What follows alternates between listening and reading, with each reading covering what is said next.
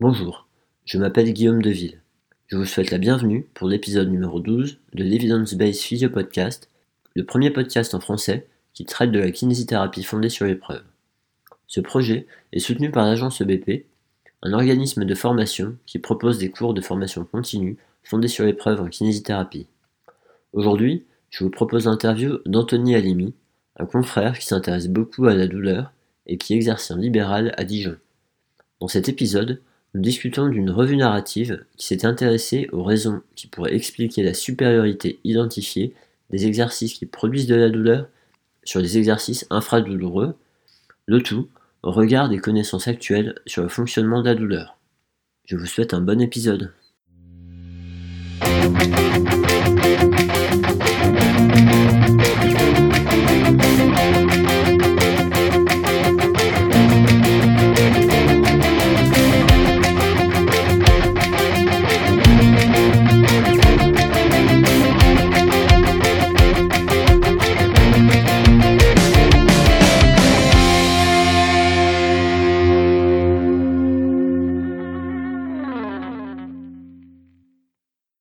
Bonjour et, bienvenue pour euh, ce nouvel épisode de l'Evidence Based Physio Podcast. Aujourd'hui, euh, eh ben, on a la chance d'avoir euh, Anthony Alimi avec nous. Bonjour Anthony. Bonjour. Comment tu vas? Bah bien et toi? Bah écoute, ça va, je te remercie. Ça va, ça va. Est-ce que tu veux bien te, présenter aux auditeurs, s'il te plaît? Alors, je m'appelle Anthony, du coup je suis kiné diplômé de l'IFM 4 Dijon. J'ai été diplômé en 2015. Euh, je suis plutôt actif euh, sur le domaine de la douleur et des douleurs persistantes. Et certains me connaissent euh, en tant qu'avocat du hands-off, des thérapies sans les mains, on va dire. Donc je pense que ça a été un peu évoqué là, au dernier podcast avec, avec Sophie Taillefer. Euh, et du coup, euh, aujourd'hui, j'ai choisi un article, une revue de la, justement une revue narrative de littérature sur le sujet. Ok. Euh, ça va être bien, ça va faire, ça va faire un, un équilibre par rapport au dernier podcast. C'est, c'est intéressant. J'ai trouvé intéressant le dernier podcast. C'est vrai qu'il y avait des choses assez sympas et c'était absolument. Je l'ai pas trouvé trop orienté end on va dire, comme, on en pense. Euh, donc je pense pas qu'il y ait besoin d'équilibre, d'équilibrer spécialement, mais je trouve ça, je trouvais que le sujet était intéressant à aborder. Ok, bah écoute, c'est gentil, c'est gentil, ouais. Non, effectivement, t'as raison. Je pense que euh, le terme d'équilibre, il est pas très bon. Euh, l'idée, l'idée, c'est que c'est intéressant de partager les points de vue. Et bon, effectivement, de, de par ma, ma façon de travailler avec Sophie, J'étais euh, plutôt du point de vue de celui qui utilise pas trop ses mains. Et, euh, ouais, c'était, c'était intéressant de pouvoir discuter avec elle par rapport à ça, effectivement. Ok. Alors du coup, euh, tu peux nous présenter euh, un petit peu plus l'article que tu as choisi, s'il te plaît? Alors, euh, c'est une revue narrative de littérature. Donc, euh, pour ceux qui connaissent euh, pas trop, une revue narrative, ça s'oppose assez souvent aux, revues systématiques de littérature. Une revue systématique, c'est une revue où on va vraiment avoir une question de recherche très précise, avec des termes très précis, et on sortira tous les articles en rapport avec le sujet. Une revue narrative, c'est plus comme une histoire. en fait, les auteurs ils choisissent des articles qui leur permettent de répondre à un questionnement qui se pose, ou plutôt euh, des, une histoire plutôt qu'ils veulent raconter. Donc c'est niveau méthodologique, c'est un peu moins costaud. Euh, et ce coup-ci, ils ont choisi euh, les auteurs, euh, ils ont choisi comme euh, revue narrative euh, un, un, dans le thème de faire le thème sur l'exercice. En fait, ils sont partis d'une revue systématique de littérature qui était parue, mmh. qui avait comparé euh, l'exercice euh, douloureux à l'exercice non douloureux et qui avait trouvé une supériorité de l'exercice douloureux. Et ils se sont demandé pourquoi. Et donc du coup c'était super intéressant parce qu'ils se sont dit euh, ah, euh, comment comment c'est possible que l'exercice douloureux soit plus efficace que l'exercice moins douloureux ou pas douloureux surtout à court terme. Et du coup ils ont déroulé tout, toute la revue sur le sujet. Ouais, effectivement. Donc, euh, je te remercie de, de, faire le petit rappel au niveau, au niveau méthodo, où effectivement le, le revue systématique c'est considéré comme un, bah, comme une méthode de recherche. mon travail de recherche, alors qu'une revue narrative, ça l'est pas forcément. Et, euh, et, donc effectivement, certains pourront dire que bah, en faisant une revue narrative, le risque c'est d'aller choisir que les articles qui nous intéressent et pas les, les points de vue opposés. Mais, euh, mais donc, du coup, ça a sa place parce que, euh, bah, parce que là, l'idée, si j'ai bien compris, c'était que il y a une conclusion suite à une revue systématique. Euh, et donc, du coup, pour arriver à, à comprendre, à, à, trouver des hypothèses qui peuvent expliquer cette conclusion, ils sont allés chercher bah, tout ce qui pouvait expliquer potentiellement que des, des exercices qui prouvent de la douleur euh, offraient de meilleurs résultats que des exercices qui ne provoquent pas de douleur. C'est ça. Ok, c'est bon, j'ai compris alors, ça va. ouais, je pense qu'on est d'accord là-dessus.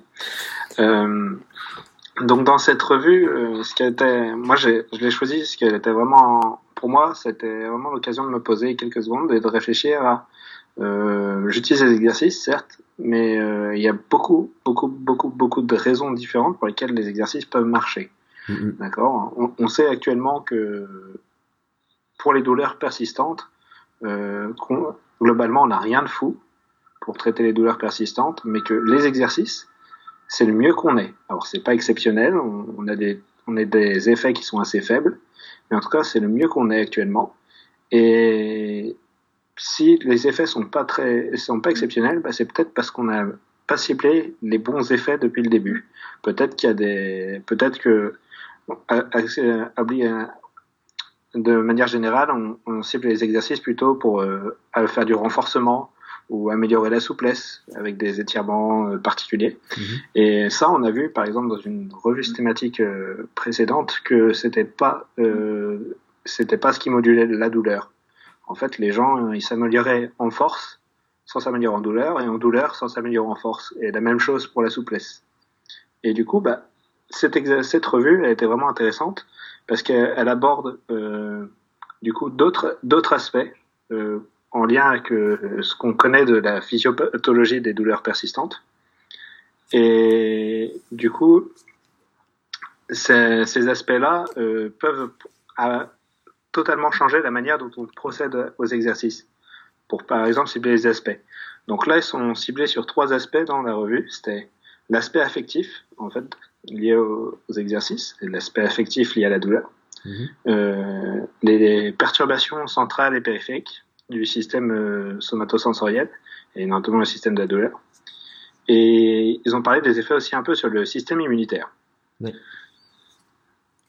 Euh, donc, euh, ce, qui est ce qui est intéressant, c'est que en fait, euh, on, sur le système affectif, on, on, a déjà vu que, en gros, les douleurs persistantes sont très corrélés à des phénomènes comme la peur du mouvement, la kinésiophobie, mm.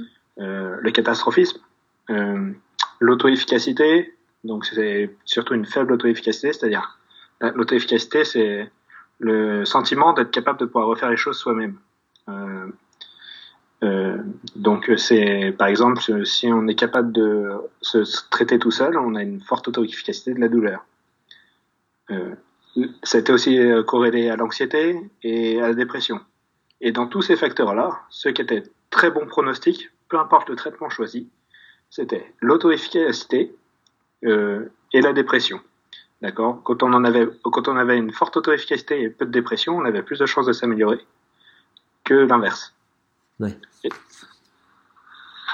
et, donc dans la revue, euh, il propose un effet des exercices euh, sur la sur la douleur par le biais de la réduction du catastrophisme. Donc, du coup, le catastrophisme, c'est le fait de, voir tout noir, en fait, comme si euh, tout était absolument toujours grave, euh, et par une augmentation de l'activité physique. C'était ces deux manières différentes de voir, c'était les plus forts médiateurs dans une autre revue systématique précédente. Euh, donc, en fait, on sait que anticiper la survenue de douleur, ça va être suffisant déjà pour changer les activations musculaires. C'est-à-dire qu'en fait, quand on a peur, euh, on va déjà changer notre manière de bouger.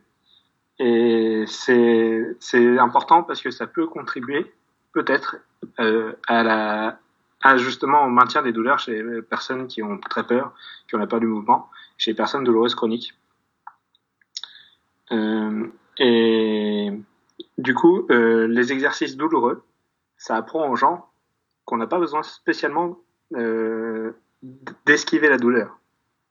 Faire faire des exercices où les gens ils ont mal, ça leur apprend, bah voilà, tu peux faire ton exercice même si ça te fait mal, tu peux bouger même si ça te fait mal. Ça leur apprend que c'est faut pas avoir peur de la, de, la douleur et peut-être ça peut changer d'autres choses. Donc on a parlé de des comportements de mouvement, euh, mais ça change aussi, aussi bah, la, la peur en elle-même. Elle active des mécanismes de défense dans le corps humain. Par un, tout un pour tout un jeu de tout un jeu de, de cascades d'activation euh, physiologique comme euh, qui peut déclencher un, syndrome inflammatoire et du coup les exercices douloureux dans cette manière-là en réduisant la peur peuvent justement beaucoup améliorer euh, le phénomène douloureux en lui-même Ce que tu dis là, c'est que euh, si, euh, si on arrive à dissocier le fait que le mouvement fasse mal et le fait que ça fasse peur au patient, euh, le patient il peut bénéficier d'exercices qui provoquent de la douleur. Ouais, alors en fait, le- l'effet l'effet de l'exercice douloureux en lui-même, c'est un peu expliquer aux patients avoir avoir mal, c'est pas grave. Quand on leur dit bah, vous avez mal, pour vous améliorer, on va vous faire des exercices. C'est pas grave si vous font mal. Ça leur apprend un peu à, à moins craindre la douleur, parce que souvent, ce qu'on a, c'est que les gens euh, ils se penchent en avant. Euh, ah, ça fait mal. Peut-être que je suis en train de me déplacer une vertèbre. Peut-être que je suis en train de me sortir mon disque. Je sais pas ce qui, ou toutes les croyances qu'on peut avoir du monde. Et que du coup, pour eux, dès que ça fait mal, c'est un truc grave, gravissime. Et on sait que pour le coup, chez les personnes qui ont des douleurs persistantes, c'est rarement le cas. Souvent, quand ça fait mal, bah, c'est surtout euh, parce qu'ils ils sont devenus un peu plus sensibles que les autres. Hmm. Donc en fait là, ce que tu dis c'est que euh, quand on voit un patient qui a, peur, euh, c'est important d'aller comprendre les croyances qu'il y a derrière pour aller travailler. Et si on a la, chance de pouvoir, à- de pouvoir modifier ces croyances-là et de rassurer le patient, eh ben on peut, on peut se permettre d'utiliser des exercices qui produisent de la douleur si le patient est- a été rassuré de façon efficace. Ouais, euh, et euh, même que en soi, carrément, leur dire euh, un, que de faire des exercices et de ça qui peuvent les faire en ayant mal, implicitement, ça vient changer ça vient un, un peu mettre en, en challenge leurs croyances, sans avoir fait d'éducation préalable. Mais je pense que ce serait effectivement plus efficace de manière préalable si on faisait de l'éducation pour leur expliquer comment fonctionne la douleur. Oui, de toute façon, euh, de toute façon, ça c'est à faire au, au cas par cas avec chaque patient.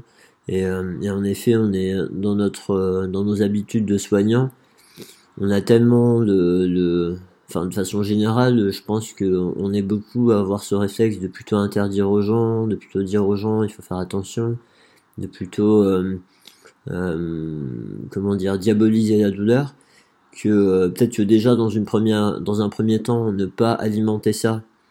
Euh, je, je vois quand euh, quand j'interviens auprès, d'étudiants euh, kinés assez souvent euh, je leur fais faire des, des comment dire des mises en situation avec des patients fictifs. Et dès qu'ils font faire un exercice et que le patient a mal tout de suite c'est ah vous arrêtez ou euh, surtout s'il a fait mal vous le dites ou il demande est-ce que ça vous fait mal? Et peut-être que déjà arriver à modifier ces comportements là de notre part euh, bah, ça arrêterait d'alimenter le problème. Qu'est-ce que tu en penses? Ouais, je pense euh, surtout que le truc de s'arrêter dès qu'on a mal, euh, on pense que, et c'est aussi dit dans la revue narrative de Smith et Hall, c'était ça augmente le focus attentionnel sur la douleur. Oui. Donc, en gros, les gens, ils ont, on a une sorte de filtre au niveau du cerveau qui sert à, sélectionner un petit peu les informations pertinentes. Et du coup, euh, quand on cherche à éviter la douleur, et ben on sélectionne spécifiquement la douleur pour y faire attention. Donc du coup, on augmente le problème en faisant toujours plus attention à la douleur et du coup en ayant plus de douleur à la longue. Ouais. Bah, et si, on, si on augmente notre niveau de vigilance, bah, notre système nerveux il va être plus sensible et du coup il va nous balancer des alertes comme la douleur euh, plus facilement. Exactement. Et c'est pas pour autant qu'il faut, faut toujours dire aux patients de faire sans, sans, sans crier, sans faire attention.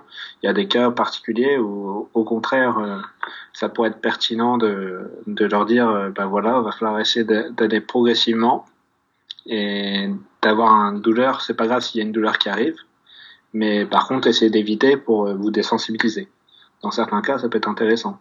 Mm-hmm. Euh, notamment des personnes qui ont tendance à toujours aller au-delà de la douleur, qui sont plutôt, ils ont très peur, mais ils s'en fichent, ils, mais ils écoutent pas, ils écoutent pas et du coup ils, ils font par exemple ces gens qui disent bah j'ai super mal, mais du coup je fais le ménage à fond quand même. Et, ils disent après c'est pire et je, le lendemain c'est le lendemain je peux plus bouger. Ces gens-là, ça peut être intéressant de au contraire les freiner et de leur dire bah, faites un peu attention, on va essayer de désensibiliser. Ouais. Les aider à, à apprendre à doser quoi. Ouais. en fait, enfin, l'idée derrière cette revue narrative là, euh, est-ce que c'est de dire, bah écoutez, euh, c'est autorisé de faire des mouvements qui provoquent de la douleur? Est-ce que c'est de dire, euh, euh, il vaut mieux faire des mouvements qui provoquent de la douleur que des mouvements qui ne provoquent pas de douleur? Comment t'interprètes ça, toi? Alors moi, la revue, c'est pas du tout une guideline en fait. C'est plus, on a déjà vu que les exercices douloureux étaient plus efficaces que les non douloureux à court terme, globalement, chez la plupart des individus comment ça fonctionne. Et du coup, avec cette revue-là, en sachant comment ça fonctionne, ça va changer notre manière de prescrire les exercices. Si clairement ce qu'on veut, c'est euh, que les gens ils apprennent que que bah, les exercices euh, avoir mal c'est pas grave. Bah du coup, peut-être qu'on peut accompagner les exercices d'explication spéciale spécifiques à ce sujet-là pour leur apprendre que bah non, c'est pas grave si ça fait c'est pas grave si ça fait mal. Si ça fonctionne parce que ça diminue la peur, peut-être que un exercice douloureux où on voit le patient est totalement euh, paniqué à l'idée de le faire, c'est pas une bonne idée de lui laisser faire. Ouais, ouais comme toujours, hein, ajuster à chaque fois à chaque patient, à chaque patient au cabinet. Et, euh, oui, vas-y. Ouais, bah du coup, l'idée c'est de vraiment comprendre comment ça fonctionne pour savoir comment ajuster, travailler un peu notre expertise clinique. Ce qui, quand on parle de l'EBP, c'est les, les, les preuves, l'expertise clinique du praticien et les attentes du patient. Et du coup, en connaissant un petit peu les, théories derrière les effets, on peut ajuster notre expertise, avec notre expertise clinique les exercices. Ouais, ouais ça nous permet de, Ouais, en, fait, cette, revue narrative là, c'est surtout une, réflexion. Euh, L'idée, c'est qu'ils sont allés chercher, euh, comme tu as dit, hein, ils ont pris trois grandes catégories, et puis euh, après, ils sont allés chercher bah, ce qu'il y avait dans la littérature actuellement, et enfin pas tout ce qu'il y avait, mais voilà une partie par rapport aux questions qui se posaient. Et, euh, et, du coup, ils ont tiré des, des suppositions, parce qu'il y a quand même pas mal de conditionnels dans cet article. Hein. Et, donc, du coup, euh, l'idée, c'est euh, bah, aujourd'hui, avec ces données-là, voilà comment on peut l'interpréter, voilà comment on vous propose de l'interpréter. Et ce que tu rajoutes là, c'est que, euh, ben, en fait, par rapport à cette interprétation-là, ça peut nous aider avec des patients dans certaines situations. pour trouver des, des, des stratégies pour nous et puis éventuellement aussi trouver des explications pour arriver à, à rassurer le patient et, et à jouer sur, euh, ben, sur la réponse de son système nerveux à, à la diminuer. Quoi.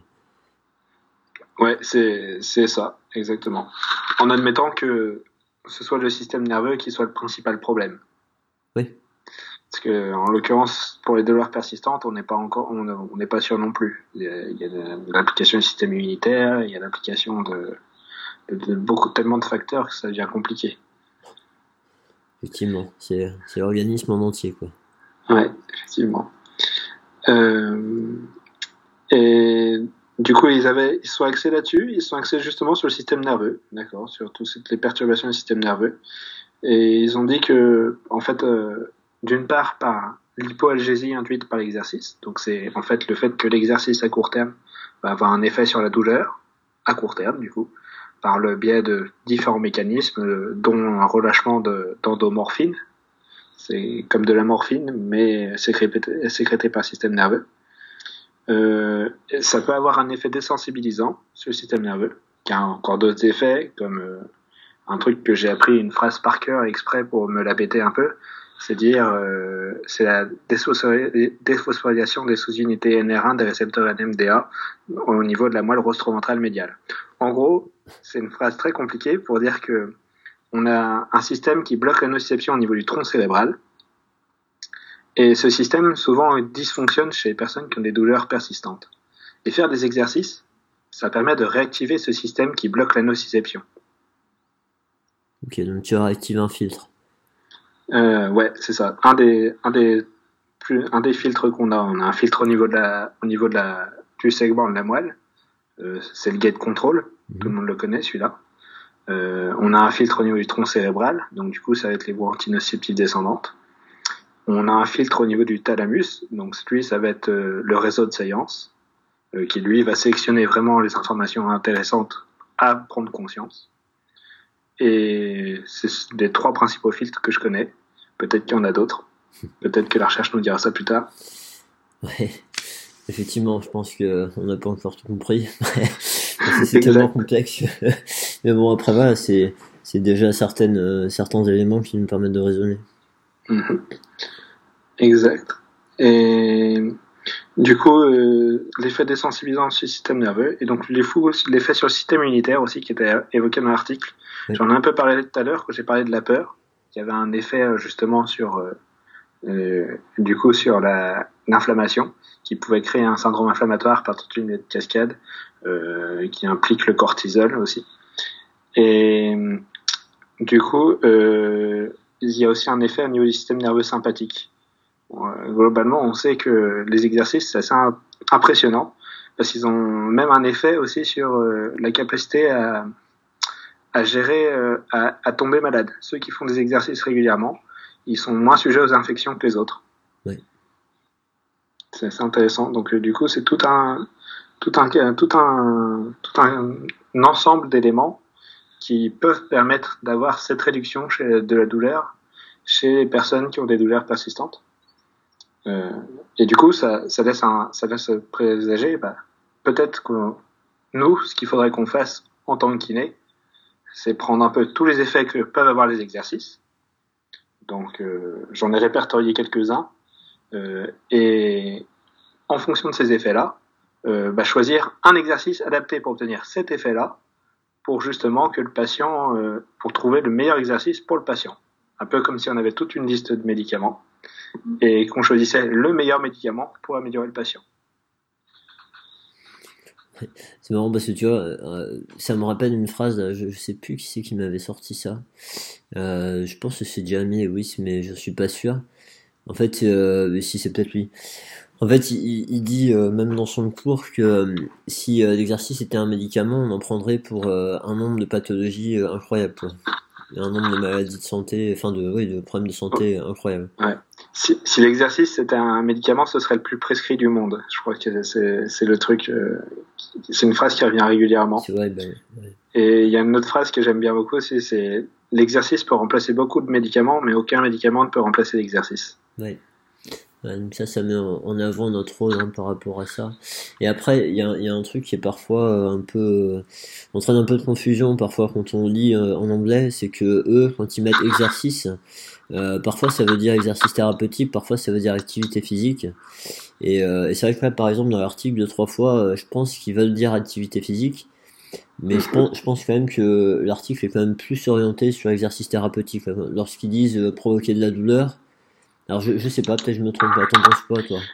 Euh, bah, Après, il y a tout simplement quand tu fais de la course à pied en activité physique, euh, c'est tout simplement le patient peut le faire et on l'a vu avec euh, l'étude qui était de JF Esculier, de Jean-François Esculier, oui. dont, dont tu avais fait le podcast aussi. Oui. Euh, on l'a vu que globalement les gens ils pouvaient avoir de la douleur pendant l'exercice et donc du coup là c'est déjà un, un truc désensibilisant en soi. Donc, euh, donc euh, ça, c'est un exercice, c'est une activité physique. Je sais pas comment tu le rangerais, toi. Non, non effectivement, ouais, c'est vrai que du coup, il n'y a, y a, pas besoin de le catégoriser. Euh. Je, je sais personnellement, ça m'est arrivé d'avoir, euh, bah, pour traduire ou pour euh, d'avoir besoin de faire préciser, si tu veux, si c'était activité physique ou exercice thérapeutique qu'il y avait derrière. Mais euh, tu as raison, ouais. Là, je, là, je voyais beaucoup sur cette espèce de débat où est-ce que nos exercices thérapeutiques doivent produire de la douleur, peuvent se permettre de produire de la douleur, et euh, en définitive, bah, tout ce qu'on va tout ce qu'on va proposer aux patients euh, ou ce qu'il fait déjà en termes d'activité physique, bah c'est la même question. Ouais. Est-ce que, comme tu dis, est-ce que j'ai le droit d'aller courir si euh, si j'ai mal en courant? Et, euh, et du coup, par rapport à ce qu'a fait ce qu'a fait Jean-François, bah, peut-être que si ça produit pas du tout de symptômes, ça avancera peut-être pas si bien. Ouais, c'est, oui, ça rejoint ces questions-là, effectivement. Exact, ouais. Et du coup, il y a plein de raisons pour lesquelles de pratiquer l'exercice. Hein. Donc, euh, moi, je te dis, j'en ai quelques-unes. Par exemple, que je veux un de mes patients qui, bah, c'est un manutentionnaire. Euh, qu'est-ce que je vais faire? Bah, Je vais lui faire faire des exercices qui vont retravailler, euh, qui vont mettre en tension ses, ses, tissus de la même manière que la manutention. Par exemple, c'est un, un patient, ce sera pertinent de lui faire faire du soulevé de terre parce qu'il est habitué justement à soulever de beaucoup de charges et donc du coup soulever de terre de manière progressive, ça peut être intéressant pour lui, ça, l'aide à le conditionner physiquement, un peu comme ce qu'on ferait avec un sportif de haut niveau, euh, on, l'entraîne progressivement à faire son sport. Oui, ouais, tout à fait. L'idée, c'est d'avoir euh, la possibilité de doser et de savoir quelle dose on a mis par rapport à la réponse, d'ajuster, alors que s'il retourne au travail, il peut pas se permettre de doser quoi. Exactement. Et puis s'il retourne au travail, souvent, bah, il retourne au travail et puis c'est à 100%. C'est 0 ou 100%. C'est vraiment pas, euh, comme tu dis, il n'y a pas de notion de dose. Euh, et euh, il y a aussi les, les effets anti-inflammatoires des exercices. Donc dans ce cas-là, euh, bah, je vois un patient qui a, par exemple, une neuropathie. On sait que dans la neuropathie, il y a probablement une composante inflammatoire intéressante, dans importante en tout cas. Et dans ce cas-là, bah, ça pourrait être intéressant de lui proposer des exercices généraux qui vont avoir un effet anti-inflammatoire avec des exercices de renforcement musculaire parce que les muscles, euh, quand ils vont se contracter, ils vont se gorger en interleukine 6, qui est une cytokine à la fois pro et anti-inflammatoire. Et dans ce cas-là, euh, cette molécule-là, dans les muscles, quand on fait du renforcement musculaire, elle est anti-inflammatoire. Et donc peut-être qu'en travaillant faisant du renforcement musculaire autour des muscles, euh, autour de la neuropathie, on peut avoir un effet directement là-dessus. Ouais, ouais. Mais encore une fois, tout est question de dosage. Quoi. Comment est-ce que l'organisme il va interpréter ça et est-ce que il va décider que c'est quelque chose contre lequel il faut se défendre ou, pas quoi. Ouais. Après, il peut y avoir des exercices désensibilisants aussi. C'est-à-dire, par exemple, euh, typiquement, les gens qui ont, en fait, ils ont toujours mal en faisant un mouvement. Ben, le, fait de changer le contexte, on peut, euh, mais refaire le même mouvement pendant un exercice, ça peut clairement avoir un effet sur justement le, le conditionnement en fait. Le fait qu'on a toujours fait un mouvement qui est associé à la douleur, et du coup, comme ce mouvement est associé à la douleur, même s'il n'y a plus de raison qui déclenche la douleur, il continue de faire mal. Euh, et ben du coup, le fait de changer l'exercice, de, de, changer le mouvement, de le faire pendant un exercice, ça peut aider à être désensibilisé, parce que ça change le contexte autour. Oui. Ouais, ça, ça, revient à ce que tu disais tout à l'heure, ça, je pense, ça revient à ce que tu disais quand tu, euh, quand tu, tu parlais des, euh, du fait qu'une personne qui va faire un mouvement et son, son corps s'attend à ce que ça fasse mal, bah, du coup, il va pas contracter ses muscles de la même manière. Ouais. Et euh, du coup, si on arrive à reproduire ce mouvement-là dans un contexte que l'organisme ne reconnaît pas, il va peut-être pas, il va peut-être pas, pro, enfin, produire une contraction musculaire de protection, on va dire, mais plutôt quelque chose de, fonctionnel. Et donc là, il n'y aura pas de douleur. Et donc le fait de répéter dans le contexte où le corps ne se protège pas, on peut espérer un transfert vers le contexte euh, où il se protège habituellement. Quoi. Avec un, un, bémol quand même, c'est que bah, euh, parce que j'ai horreur de, voir ça dans les articles et choses comme ça, c'est que c'est pas forcément la douleur est une réponse au même titre que la contraction musculaire. Et peut-être que le changement de contraction musculaire est la cause de la douleur, ou peut-être que c'est deux choses qui sont reliées, euh, qui sont reliées, mais sans que l'un soit la cause de l'autre. Oui. tu vois le principe. Du coup, que en faisant l'association du mouvement, et eh ben peut-être que sans changement de, dans, dans, le contrôle musculaire, ça produirait quand même la douleur. Parce que finalement, c'est toujours le cerveau qui choisit si on a mal ou pas. Oui, oui, oui. Là, c'était juste pour, euh, pour faire un lien avec ce que tu avais dit euh, plus tôt. Ouais, en fait, hein. ouais. ouais c'est pas c'est pas un truc absolu. Là c'est juste en, pratique clinique quoi, si on fait on fait le mouvement différemment ouais. après effectivement il décide de protéger il décide pas de protéger et euh, il y a plein de façons. Et euh, de la même manière enfin si euh, on parlait on parlait du système immunitaire. De la même manière le, le la glande maîtresse là, comme euh, comme le dit Robert Sapolsky je pense j'en ai déjà parlé dans ce podcast euh, de ce de ce professeur de Stanford là euh, la grande maîtresse, ça reste le cerveau, et euh, ça reste à ce niveau-là que la décision est prise de, de balancer une réaction inflammatoire. Et une réaction inflammatoire, enfin, je sais pas si tu abordes ça avec tes patients, si tu le fais, comment tu le fais, mais en gros, c'est juste le corps qui arrive pour, pour réparer, nettoyer, guérir, autre. Donc il, a, il considère qu'il y a un truc à, à guérir. Et voilà, du coup, c'est, c'est pas surprenant dans cet article-là qu'ils mettent, qu'ils mettent le système immunitaire là-dedans. Et, ouais.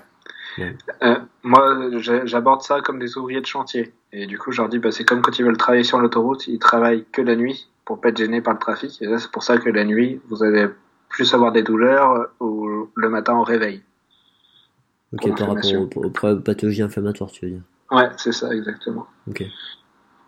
Euh, et donc ouais, l'inflammation, ça peut avoir un, ça, ça peut être un, un, mécanisme intéressant de, sur le travail de, de comment dire, sur le travail de, sur les exercices, sur l'activité physique, l'intérêt de l'activité physique. Et du coup, c'est vrai que ça va être un, totalement différent de, par exemple, si on veut faire des exercices pour que les gens aient l'effet anti-inflammatoire, ou si on veut faire des exercices pour l'effet sur la, psychologie. Parce que, par exemple, on sait que les gens qui se sentent faibles et malades, euh, et eh ben, typiquement, euh, ils vont, comment dire, ils vont avoir plus de douleurs que les autres. On a des preuves faibles, mais on a quand même des preuves de ça. Et du coup, travailler les exercices pour leur dire, bah voilà, euh, vous êtes en, vous êtes en forme, vous êtes solide, ça peut changer leur perception et donc du coup leur permettre d'améliorer leur état aussi. Et du coup, je, pour, typiquement pour un exercice anti-inflammatoire, bah, je pousserai plus les gens euh, dans leur retranchement euh, qu'un exercice euh, pour la perception corporelle. J'aurais plutôt tendance à les flatter, à choisir des exercices un peu plus faciles pour tricher c'est une manière tout à fait différente de, voir les choses. Ouais, c'est intéressant. En fait, euh, là, là, ce que, je comprends, c'est que tu t'en sers, toi, pour, euh, pour différencier. Euh, moi, moi jusqu'ici, je voyais plutôt le truc comme un, ensemble, en fait. Et, ok. Je, je, c'est un ensemble, mais tout n'est pas, comment dire, tout n'est pas nécessaire à tout le monde. Et donc du coup, il y a des choses qui sont. C'est comme euh, j'aime bien Ben Cormack. Euh, j'ai fait sa formation. Euh, c'est un Anglais euh, qui est coach, qui fait des, qui est spécialisé dans le domaine de la douleur. Il s'est dit comme thérapeute musculo-squelettique. Et du coup, lui, il dit que tous les exercices, ils ont, c'est comme des aliments. Les aliments, ils ont tous des, des vitamines et chaque aliment a une proportion de vitamines, avec plus de vitamines d'un truc, plus de vitamines d'un autre truc, et que tout le monde n'a pas besoin de toutes les vitamines. D'accord? Il peut y avoir des... Alors lui, il voit des choses, des vitamines comme la force, euh, la, la, puissance musculaire, euh, la flexibilité, ce genre de choses. Et du coup, que tout le monde n'a pas besoin de tout. Et que des fois, c'est intéressant de cibler pour avoir les bonnes vitamines chez le patient. Oui, bah après, oui, effectivement, ça, revient. Euh, alors là, du coup, on revient euh, à ce qu'on apprend euh, au départ à la base, à identifier les déficits ou les déficiences en fonction des écoles, et puis à adapter notre prise en charge. Donc là, c'est ce que tu proposes, du coup, c'est identifier ce qui va être la priorité pour ce patient-là, et dans, ces différentes composantes-là, en fait. C'est ça, exactement. pareil, ça peut être simplement, tout bêtement, on a vu que tout à l'heure, j'ai dit euh, l'auto-efficacité, euh, c'est un des facteurs pronostiques, les un des meilleurs facteurs pronostiques. Et eh ben, typiquement, un exercice que le patient peut refaire chez lui pour soulager, bah, ça crée un sentiment d'auto-efficacité euh, pour gérer ses douleurs. Donc du coup, c'est un truc de bon pronostic. Ouais. ouais. à partir du moment où on lui donne les moyens de d'avoir confiance dans ses capacités à le faire correctement, d'avoir confiance dans la capacité d'exercice à, à, l'aider. Ouais, ouais. Le fait de se sentir capable, euh, ouais, c'est un, c'est un facteur important, ça c'est sûr. Ouais. Donc, euh, choisir, choisir selon le patient euh, l'exercice, ça peut être, ça peut être vraiment très pertinent. Euh, donc on a fait un peu le tour et on avait on a aussi parlé de la peur. Et la peur, ça peut être vraiment. Parfois, il faudra sacrifier la charge musculaire pour euh, plutôt faire des exercices qui font plus peur au patient de manière progressive, comme le fait de se pencher en avant. Bah, un exercice qui peut être pertinent pour la peur de se pencher en avant, bah, ça peut être de se pencher en avant de manière assise.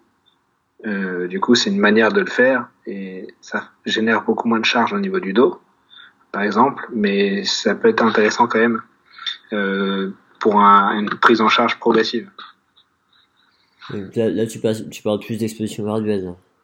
Ouais, c'est exactement ça. Donc du coup, un exercice, euh, des exercices selon l'exposition graduelle, selon le paradigme de l'exposition graduelle, peuvent être plus pertinents chez certains patients, et d'autres selon le paradigme bah, de, de l'activité physique progressive, ce sera plus, ce sera plus pertinent chez d'autres. C'est deux choses qui se ressemblent, et finalement, ça peut générer des, générer des différences. Euh, il y a, y a trois manières différentes de faire. Il y a l'activité physique graduelle, euh, l'exposition graduelle ou l'exercice graduel. Ça, ça te parle ou je te perds? Non, ben, enfin, si tu peux définir pour, pour tout le monde. Hein. Donc, euh, dans, quand on parle d'exposition graduelle, à la base, c'est un, phénomène, c'est un phénomène psychologique plus axé sur, euh, c'est c'est dérivé des TCC, des thérapies cognitives et comportementales. Euh, donc euh, l'exposition graduelle, c'est une partie des TCC qui cherche, qui était à la base destinée à traiter les phobies. Et donc l'exposition graduelle, ça sert pour traiter la peur. Euh, et donc du coup, on fera plutôt faire des choses qui font peur aux gens. Euh, et un truc qui fait pas peur aux gens, ce sera pas pertinent. Et quand on fait l'exposition graduelle, il y a des règles précises à respecter. Donc il faut que ça soit, ça leur fasse peur, mais il faut aussi que, à la fin de l'exercice, il y ait eu un changement. Parce que si on a juste mis en, en comment dire, si on a juste fait faire l'exercice, mais qu'à la fin le patient il a pas moins peur, il a pas fait une progression, toute l'exposition graduelle aurait été inutile. Euh, par contre, si on fait selon par contre euh, l'exercice thérapeutique progressif, euh, ça c'est un peu différent. Bah, c'est juste en fait, euh, on fait faire cet exercice au patient et on met de plus en plus de charges ou de plus en plus de répétitions, de plus en plus de mouvements, euh, mais juste parce que l'exercice doit être fait progressivement. Et après, l'activité physique progressive, c'est bah, on prend une activité physique que les gens veulent faire et on l'adapte en fonction de leurs leurs symptômes.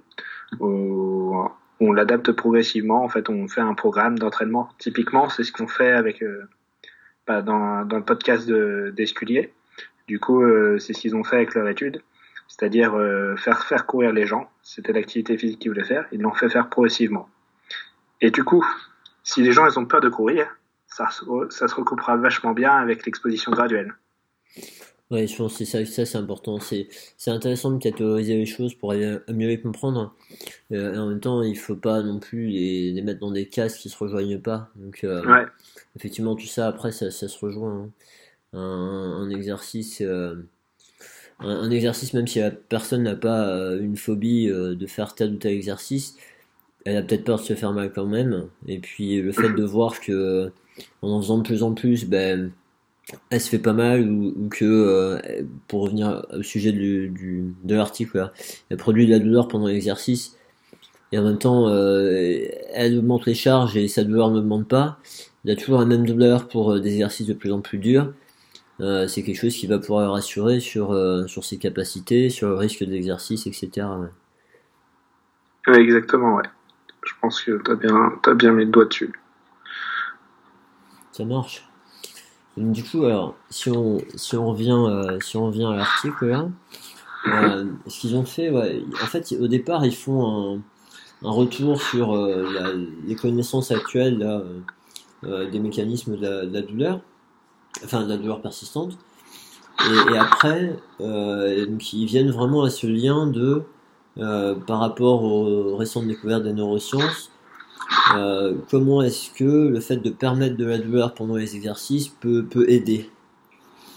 Alors qu'est-ce que qu'est-ce qui t'a intéressé dans cette partie-là euh, Alors du coup, dans, comment est-ce qu'on peut, comment ça peut aider actuellement le, par rapport à comment les exercices douloureux peuvent aider euh, Alors on a un peu à, à aborder. C'était du coup sur le fait que les exercices douloureux, souvent, bah, ça permet de diminuer la peur de la douleur. Oui. Donc on sait que la peur, elle, est, elle peut participer justement à la sensibilisation. D'accord? Ça peut participer à... On avait parlé des filtres tout à l'heure. Bah, ça peut participer au fait que les filtres, ils sont, ils sont bloqués totalement et qu'à la place de filtrer, ils augmentent toutes les, tous les signaux. Euh, et du coup, euh, ça peut participer au changement dans les comportements. Et donc, cibler la peur, euh, si on regarde la revue, finalement, elle revient toujours à la peur comme principal mécanisme d'action. Euh, elle revient, euh, elle, elle, a quand même un, élément différent, c'est que euh, elle a dit qu'à un moment, des exercices douloureux, euh, c'est des exercices qui euh, qu'on dose beaucoup plus. C'est-à-dire que bah du coup, si on pour qu'un exercice soit douloureux, il faut mettre beaucoup plus de charge ou beaucoup plus de répétitions. Euh, et donc du coup, peut-être que c'est ça la différence. Pourquoi ils sont plus efficaces? Bah, C'est peut-être juste parce que les gens ils soulèvent plus lourd. Peut-être juste parce que les gens ils, ils font plus de répétitions du mouvement. Et c'est pour ça. C'est peut-être pour, c'est peut-être pour ça. Ce qui en fait ça c'est par rapport au résultat de la revue systématique précédente que euh, si on prend de la douleur on est plus efficace, mais c'est peut-être parce qu'on on demande à personne d'en faire plus en fait. La dose de traitement est supérieure, ouais. Et c'est peut-être pas forcément le fait que ça produise de la douleur. Plus d'exercice égale plus d'effet. C'est comme ça qu'ils voient les choses. Et, et du coup, c'est vrai que c'est un des, un des mécanismes potentiels. Euh, du coup, qui explique euh, pourquoi les exercices douloureux peuvent être là. Il y a un autre mécanisme potentiel qui peut expliquer l'efficacité des exercices douloureux par rapport aux autres. C'est l'exercice, c'est l'effet de la modulation conditionnée de la douleur. Donc pour ceux qui connaissent pas, euh, mais qui connaissent Dr House, il y a un épisode, il y a un épisode super où il est en sevrage de Vicodine, donc c'est un médicament antalgique euh, pour des douleurs qu'il a à la jambe, euh, qu'il a à la jambe qui sont récurrentes. Il, a, il a une nécrose à la jambe. Mhm. Et du coup, dans cet épisode-là, il est en sevrage. Donc du coup, il, il a des douleurs atroces et la seule manière qu'il a trouvé pour euh, avoir moins mal, il prend sa main et l'écrase avec un marteau pilon. Et du coup, la douleur dans la main inhibe la douleur dans sa jambe. Et donc, c'est un phénomène connu qu'on appelle la, modulation conditionnée de la douleur, ou simplement la douleur qui inhibe la douleur. Et du coup, un des mécanismes possibles de l'efficacité à court terme des, exercices douloureux par rapport aux autres exercices, bah, c'est que ça, comme ça fait mal, ça active ce mécanisme-là. Oui. Oui. Et du, coup, alors, il faudrait que les exercices qu'on propose fassent mal ailleurs que là où le patient a mal. Euh, ouais, c'est super pertinent euh, dans le sens où euh, il y avait une, une, étude, il y avait quelques études sur l'épaule justement mhm. qui montraient que les exercices douloureux n'activaient pas l'hypoalgésie induite par les exercices. l'hypoalgésie induite par les exercices, c'est du coup c'est le fait que les exercices diminuent la douleur. Et donc du coup, bah, chez ceux qui, que les contractions elles étaient douloureuses, et ben dans la zone, et ben du coup on avait vu qu'on n'avait pas cet effet euh, antalgique à court terme. Donc peut-être que ça peut être intéressant. Ouais. en gros, il faut vendre au patient le fait qu'on lui fait mal ailleurs pour qu'il ait moins mal temporairement là où il, là où il a mal et, et, ouais, et souvent, ça, ça marche bien. Je leur fais faire la chaise aux gens qui ont mal au cervical, par exemple. Ah et du coup, ils ont mal dans les cuisses et ils disent bah, c'est comme ça que ça marche. Je dis exactement. Mais euh, c'est ce qu'on fait tous déjà, pas, particulièrement. Par exemple, euh, ceux qui ont des douleurs à la gléno-humérale, on leur fait travailler euh, régulièrement bah, les muscles moteurs de la scapula. Alors, c'est pour différentes raisons. Des fois, on dit que c'est pour la cinématique scapulaire. Des fois, on dit, je ne sais pas toutes les autres, toutes les autres raisons qu'il peut y avoir. Et finalement, est-ce que c'est pas une sorte de manière de faire de l'exercice à distance sans déclencher la douleur?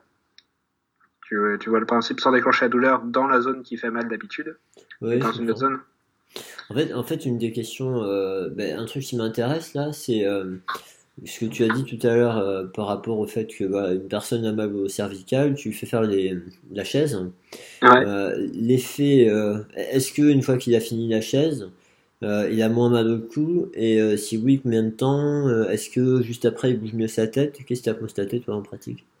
Alors en pratique clinique, clairement, euh, ça dépend vraiment des personnes, mais clairement, souvent sur la, par exemple sur la rotation douloureuse cervicale, Mhm. j'ai une amélioration de l'amplitude de, de rotation. Ok, bah, Euh, juste après, ouais. C'est très, c'est c'est un truc qui revient fréquemment, euh, à, à condition que le, le patient y soit, y soit joueur, qu'il se laisse faire. Mhm. Euh, mais c'est c'est vrai que à court terme, on a une amélioration de la douleur et de l'amplitude douloureuse.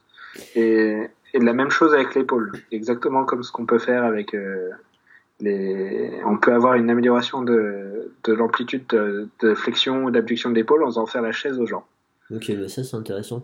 Alors en fait, euh, j'imagine bien, il y a des personnes qui doivent être en train de se dire, euh, ah bah oui, mais combien de temps ça va mieux? Mais alors moi je vais proposer un autre intérêt de faire ça, mais je vais quand même poser la question.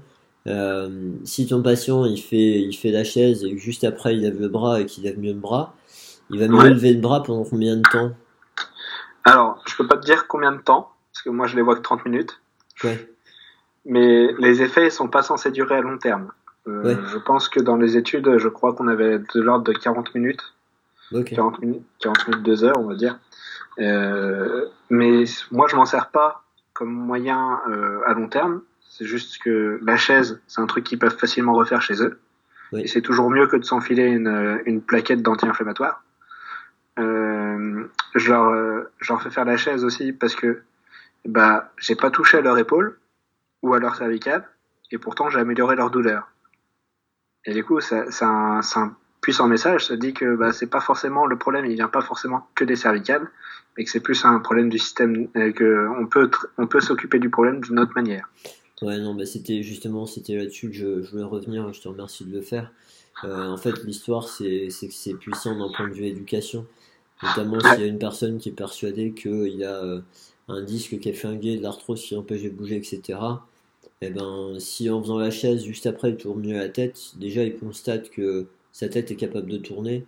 Et donc ça, euh, ça d'un point de vue euh, ben, rassurer le patient, diminuer ses craintes, travailler ses croyances. L'éducation, il y a beaucoup de... euh, Enfin, souvent on se dit que c'est surtout des mots, et euh, là c'est un bon exemple de... Bah, c'est quand on fait faire des choses aux patients, c'est des messages éducatifs très puissants.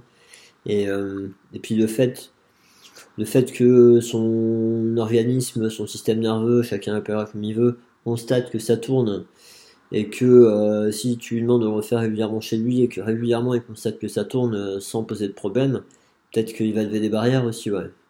Ouais, on avait parlé tout à l'heure du conditionnement, du fait que faire un mouvement, euh, c'était, ça peut être désensibilisant en fait de refaire le mouvement dans un autre contexte. Et effectivement, euh, c'est vrai que ça peut être, euh, avoir cet effet-là.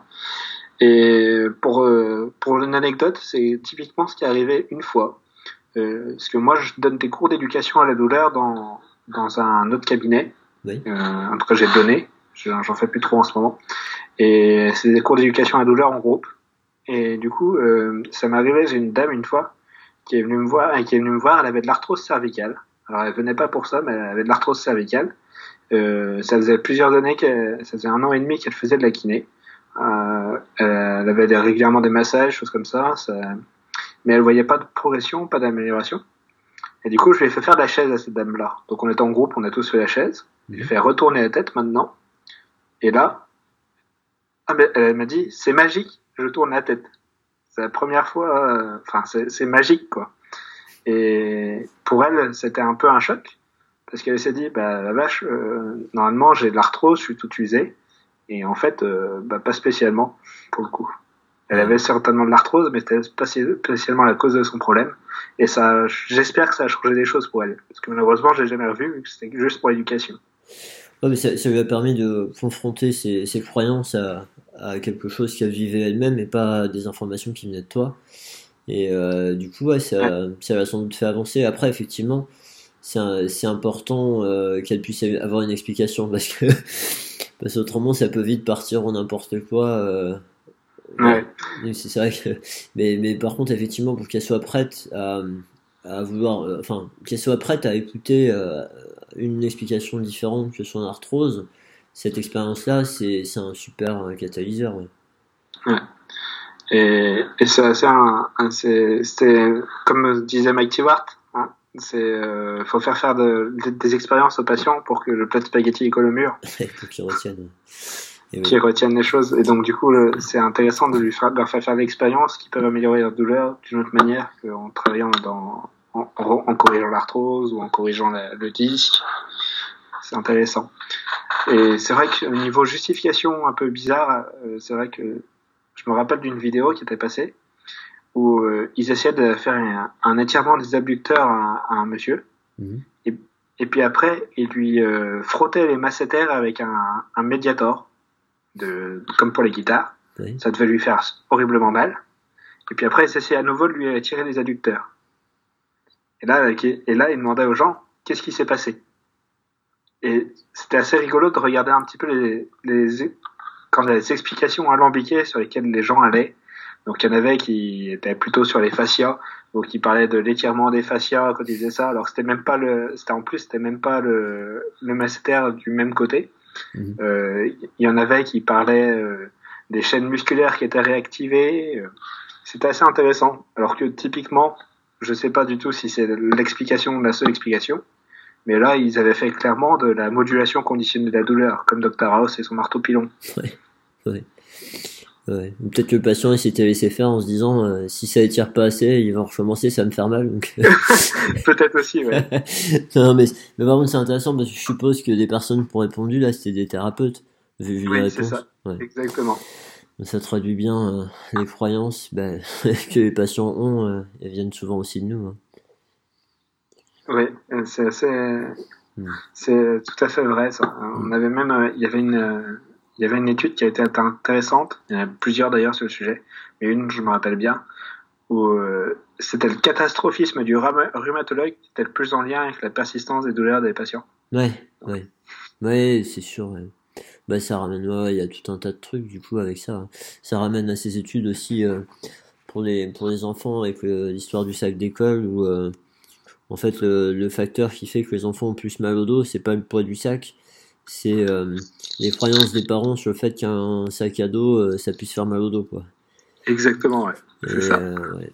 Bon, c'est sûr que c'est sûr que bon, c'est important. Ben ça, voilà, ça, ça ramène à l'importance de ben, de ce qu'il y a dans cet article avec des des données à jour. Euh, avec du conditionnel, comme on disait tout à l'heure, et pas pas des choses où on, affirme, mais euh, mais au moins de baser nos- notre raisonnement sur euh, sur les, les, les bah, sur les données actuelles, quoi, les meilleures données qu'on ait actuellement. Et ça reste ça la pratique fondée sur les preuves. hein. C'est pas des preuves définitives, mais c'est les meilleures données qu'on a actuellement. Exactement. C'est, je pense que ce qui est le plus important, c'est de pouvoir changer d'avis. Parce que tout, tout ce qui est dit là-dedans avec le conditionnel, on sait qu'un jour, bah, il y aura peut-être des choses qui diront autre chose, et qui seront beaucoup plus solides. Et du coup, ce sera intéressant de s'en occuper. de- Ce sera intéressant de changer d'avis à ce moment-là. De rester ouvert, ouais, de, de savoir s'ajuster, ouais. Ça c'est sûr. Ça sûr. Même si ça fait 20 ans qu'on le fait. Ouais, ouais. Ok. Et euh, du coup, euh, alors, il me semble. euh, J'aimerais bien, j'aimerais bien voir ce que tu en penses toi de cette question-là parce que tu vois, c'est cette euh, la revue systématique qui a amené cette revue narrative là. Euh, il me semble qu'en fait, elle a, elle a montré un meilleur, un meilleur effet sur les douleurs des patients. Et Qu'est-ce que tu penses de la douleur comme le critère le plus pertinent à, évaluer chez un patient pour, pour l'efficacité d'un traitement? Ah, ça c'est une bonne question, et super compliquée à répondre. Déjà, c'est euh, la, la question importante, c'est comment ils ont évalué l'intensité de la douleur. Est-ce qu'ils ont évalué avec une EVA Est-ce qu'ils ont évalué avec une échelle numérique? Est-ce qu'ils ont évalué avec euh, un, un BPI, avec un McGill euh, c'est- Il y a plein de scores différents pour évaluer l'intensité de la douleur. Ouais. Et souvent, c'est le VA. Et typiquement, quand on, on de- que je- j'en parle à mes patients, je leur demande si eux, ils veulent qu'on évalue avec le VA. Et ils disent, eh ben non, surtout pas. Donc l'échelle visuelle analogique, hein. donc euh, je parle pas de l'échelle numérique où je demande de 0 à 10, mais juste de bouger la réglette euh, avec euh, en masqué, ils mettent, euh, ils bougent une réglette et le curseur il s'arrête sur un chiffre et du coup moi je vois le chiffre mais pas eux. Ouais. Et même ça, même ça ils veulent pas parce qu'ils disent bah c'est très difficile de c'est très difficile à faire et c'est vrai que certaines personnes sera encore pire même encore avec euh, une, une, échelle numérique. Et Ben Cormax, elle l'a dit très bien dans son cours, c'est que il va chez le médecin, euh, il veut être écouté. Qu'est-ce qu'il dit? Il dit pas j'ai la grippe depuis trois jours. Il dit ça fait deux semaines que j'ai la grippe. Donc de la même manière, euh, un patient il dira bah, j'ai super mal, vous avez mal comment? Si vous dites un, il dira bah vous n'allez pas l'écouter. Si vous dites neuf, là vous allez écouter ce qu'il dit. Et donc du coup il y a un problème euh, dans le rap, dans le rapportage de l'EVA déjà, dans l'échelle numérique. Euh, mais surtout, ça, met l'accent sur une chose euh, importante, c'est que c'est l'intensité de la douleur qui nous intéresse, alors qu'en réalité, souvent, ce qui nous intéressera, c'est plutôt la fonction. Euh, souvent, ce, qui nous intéressera, c'est plutôt la fonction, la capacité qu'ont les gens à, refaire les choses chez eux, euh, la capacité qu'ont les gens à, par exemple, à, à pouvoir euh, prendre un verre, à pouvoir, à pouvoir se pencher en avant, à pouvoir faire la vaisselle. C'est ce genre de choses qui nous intéressent. On a un score super bien pour ça. C'est le PSFS, Passion Specific Functional Scale, qui mmh. permet en fait les gens ils choisissent cinq choses qu'ils arrivent plus à faire dans la vie de tous les jours et ils mettent une, une note de, de 0 à 10 et du coup ça permet d'évaluer un peu leur évolution. Donc le VA et, tout ce qui est intensité de douleur, bah, souvent on n'a pas mieux dans les études, donc on fait avec ça. Mais en pratique, est-ce que c'est ce qui serait le plus pertinent? Je ne crois pas. Ouais, c'est ça. En fait, le, fait de se baser sur la douleur, c'est que ben on considère souvent que c'est le motif de consultation des patients. Euh, on considère en tant que thérapeute facilement ça. Euh, je suis pas sûr que les, les recherches qualitatives auprès des patients euh, que c'est aussi souvent qu'on pense. Euh, après, comme tu dis, bah, il y a des problèmes de mesure. Et, euh, et après, du coup, bah, nous, quand même, on est dans aussi le fait de leur faire faire des choses, les aider à refaire des choses, etc. Et le motif de consultation, ça peut être la, la fonction. Et, euh, et au-delà de ça, tu vois, moi, ça m'a, ça m'a rappelé, en fait, ça, ça m'a fait réfléchir à ça par rapport à une expérience perso que j'ai eue il y a quelques temps, où j'ai réalisé en fait l'idée du euh, tout ce qui est évaluation de la qualité de vie.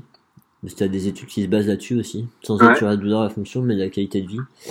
Et, et, en définitive, j'ai eu, euh, j'ai eu un symptôme qui m'a préoccupé.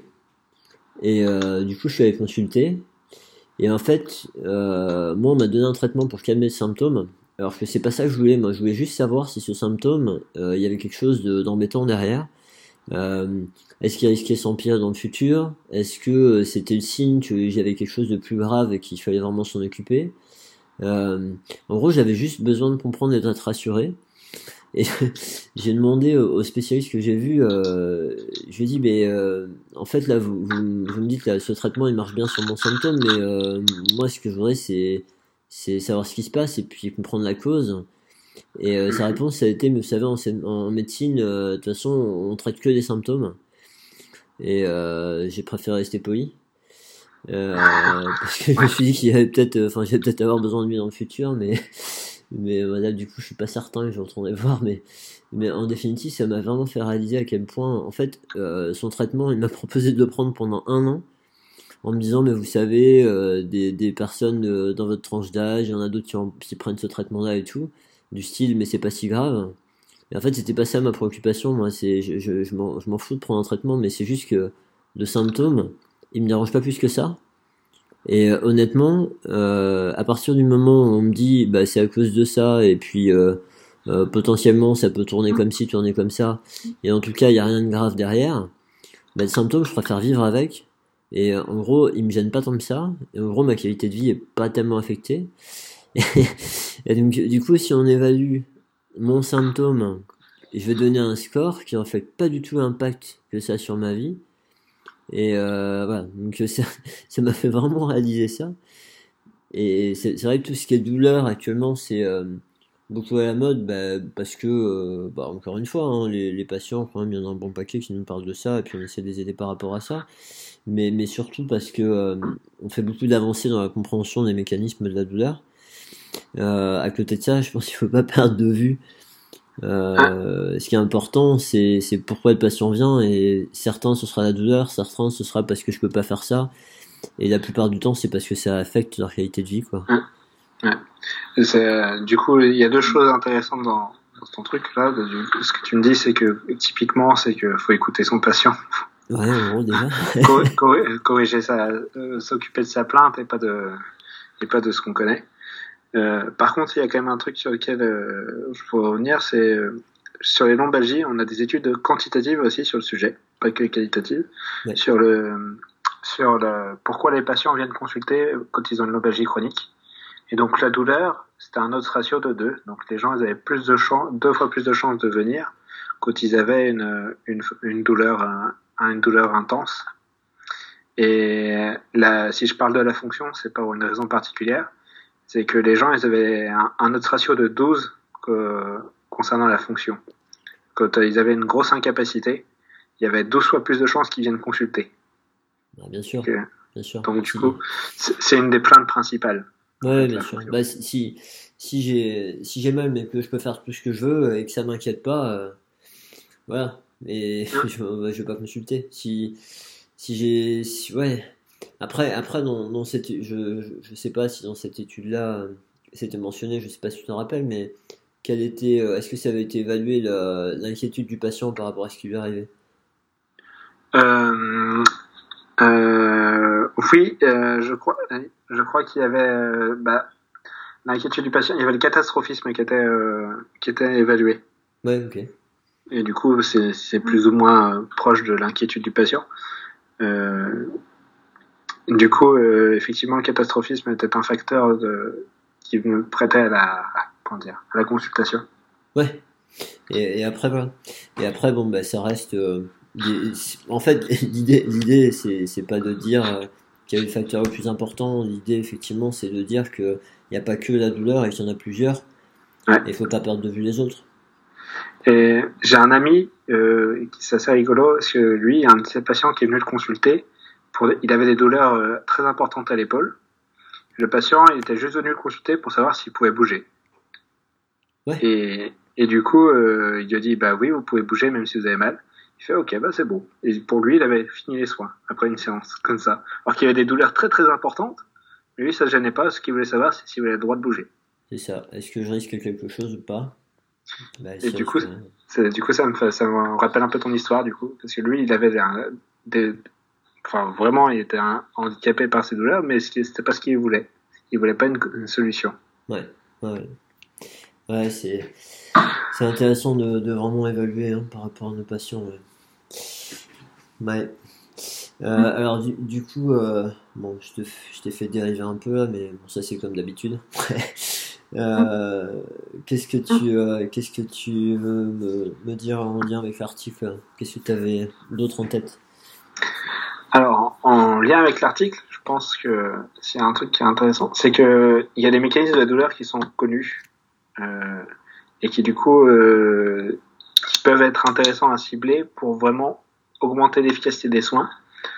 Et, euh, concernant ces mécanismes de la douleur, euh, on les connaît pas tous et c'est pour ça, euh, moi je fais partie du groupe d'intérêt douleur de la SFP, la Société française de physiothérapie, et je dans les jours qui suivent là, si les gens ils, ils, ne suivent pas déjà la page, c'est intéressant de la suivre parce qu'on va diffuser, on va commencer à diffuser des fiches qui expliquent comment fonctionne la douleur, euh, des fiches qui euh, qui sont le fruit d'un grand projet. Euh, je sais plus combien il y en a, on en a une quarantaine, je crois. Euh, et chaque fiche va, va être euh, va être faite à la fois pour les étudiants, à la fois pour les thérapeutes, à la fois pour les enseignants pour vraiment, euh, elles sont le fruit d'une sorte de, de, revue de littérature euh, sur chaque sujet. Et ça peut être un, ça peut être bien de les connaître, de les lire, et euh, juste pour au moins améliorer, cibler les éléments pertinents dans, dans ce qu'on cherche à travailler. Ok, bah ouais, ça doit être un, gros travail là, ce que tu me racontes. Et c'est à destination des, du côté thérapeute, alors plus que, plus que les patients. Thérapeute seulement, ouais. c'est, c'est un gros travail qui a duré plus d'un an. Euh, c'est vrai que c'est, c'est quelque chose, donc on, va tout diffuser sur un site internet exprès prévu à cet effet. D'accord. Et tu disais, en fait, c'est euh, dans, dans les jours qui viennent, vous allez faire ça au fur et à mesure, d'un coup. Euh... Ouais, on va faire ça au fur et à mesure. Donc on commence par les, on va commencer par plusieurs fiches, euh, par une fiche, et puis après, on- toutes les semaines, on essaiera d'en, libérer une ou deux. On verra en fonction de, du rythme de parution de ce qui est le plus intéressant. Donc pour ça, il suffit juste de suivre la page Facebook du GI Douleur. Donc juste taper GI Douleur SFP, et puis on tomber sur la page de dessus sur Facebook. Ok, très bien, ben, merci pour, euh, pour l'info. Et je, je suppose du coup que c'est euh, c'est accessible gratuitement? Tout est gratuit. ouais. C'est un travail de bénévole, donc tout, tout sera gratuit. Non, mais bravo, bravo pour ça, ouais. Ouais, ça va être intéressant à voir. J'espère bien. Non, bah, il n'y a pas de raison. Oui, mais Il n'y a pas de raison. Euh, ok, ok. Donc ça, euh, c'était euh, c'était par rapport à, à, à l'actualité du coup. Euh, y a, t'as d'autres projets en ce moment, des choses qui te tiennent à cœur hein? C'est déjà pas mal, je dirais.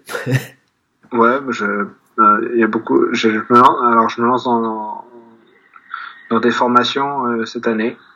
Euh, donc euh, je vais former sur, sur le domaine de la douleur justement. Et puis je me lance aussi effectivement dans dans une autre formation un peu différente. Euh, ce sera une formation sur euh, comment rechercher les articles en pratique kiné en fait comment, en tant que libéral, quoi faire quoi. Euh, si, par exemple, on a tous eu un patient, on savait pas quoi faire avec lui.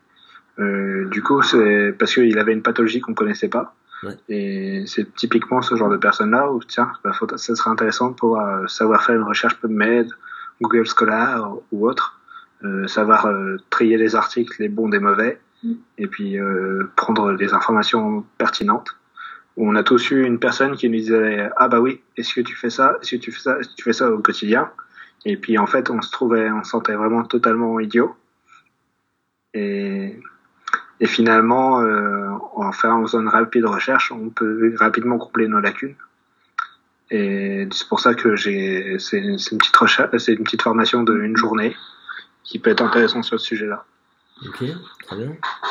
Très bien, très bien. Ça va. Ouais, il y a des chances que ça intéresse du monde là.